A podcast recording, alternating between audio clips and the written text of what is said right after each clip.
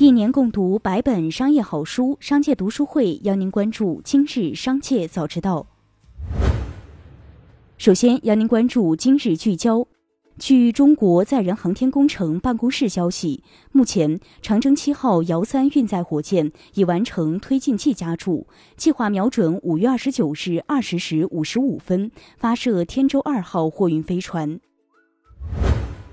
近日，某家政公司发布清华毕业生求职保姆管家，引热议。上海市松江区市场监督管理局回应称，暂未收到相关投诉，若接到学历造假投诉，将调查处理。近日，深圳人社局发布关于高层次人才业务、新引进人才租房和生活补贴业务相关安排的公告。公告指出，市区人力资源部门对二零二一年八月三十一日及之前引进的人才，按原规定受理申请；对二零二一年九月一日及之后新引进人才，不再受理发放租房和生活补贴。继续关注企业动态。近日，特斯拉宣布在北美将主动召回2018年12月至2021年3月间生产的部分 Model 3车型，以及2020年1月至2021年1月间生产的部分 Model Y 车型，以检查刹车卡钳螺栓。对此，特斯拉中国回应称，针对中国市场，待备案程序完成后启动相关召回工作。特斯拉还表示。截至目前，这个情况从未导致任何一起车辆刹车失灵的发生，特斯拉也未收到任何因此情况导致的碰撞或受伤案例。中国制造 Model 3及 Model Y 车型均不存在此类问题。五月二十六日，长沙市开福区市场监管局突击检查多家奶茶店，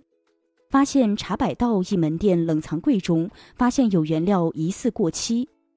对此，茶百道发布抽检事件说明称，抽检过程中存在疑问的蛋糕及生椰乳并非过期原料，系门店员工的操作疏忽，工作人员未及时更换有效期标贴，有不可推脱的管理责任，再次向大家致歉。近日，阿里云成立了新的经营主体——浙江猫精人工智能科技有限公司。注册资本五千万人民币，其法人代表是库伟，他目前也是天猫精灵事业部总经理。据数据显示，该新公司经营范围包括人工智能硬件销售、教育咨询服务等。阿里云旗下的钉钉、天猫精灵等业务，目前已在智慧家庭、数字校园等方面有所涉猎。接下来将目光转移到产业纵深领域。市场监管总局发布磁性玩具质量安全风险警示，磁性玩具产品存在较大安全风险。根据监测，从市场上采集的一百一十批次样品中，七十七批次产品的磁体和磁体部件相互吸引，存在被儿童误吞后导致肠阻塞或穿孔的风险；四十九批次产品含有小零件，存在儿童误吞窒息风险。二十六批次磁力泥产品有害可迁移硼元素含量较高，可能会导致人体食欲减退、消化不良乃至休克、昏迷等风险。根据广州市民政局网站消息，根据新冠肺炎疫情防控工作的部署要求，为进一步加强我市婚姻登记机关的疫情防控工作。避免人群聚集带来的感染风险，切实保障人民群众身体健康和生命安全。现就做好疫情防控期间婚姻登记服务有关工作提示如下：婚姻登记业务实行预约登记，请婚姻登记当事人提前预约，并按预约时段到场办理登记。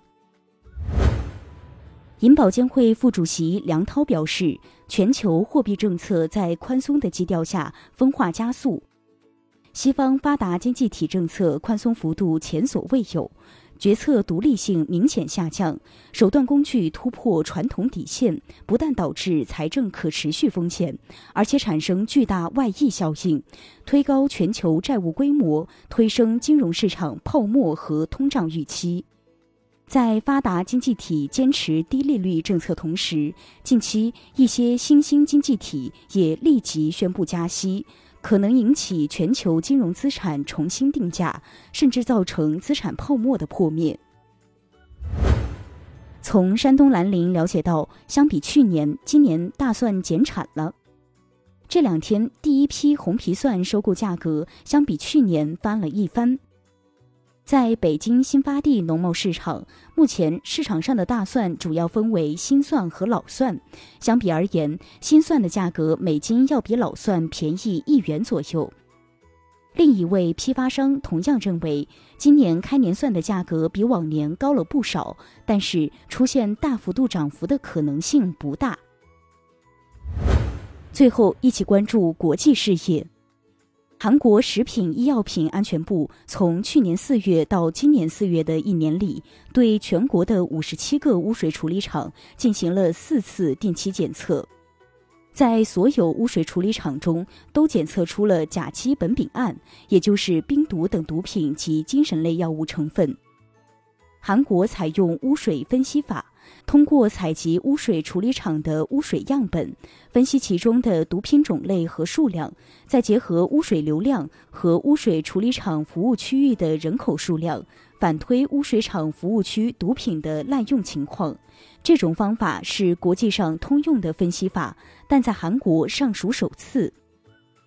分析结果显示，以冰毒为例，韩国所有污水厂日均毒品滥用量为每一千人十八毫克。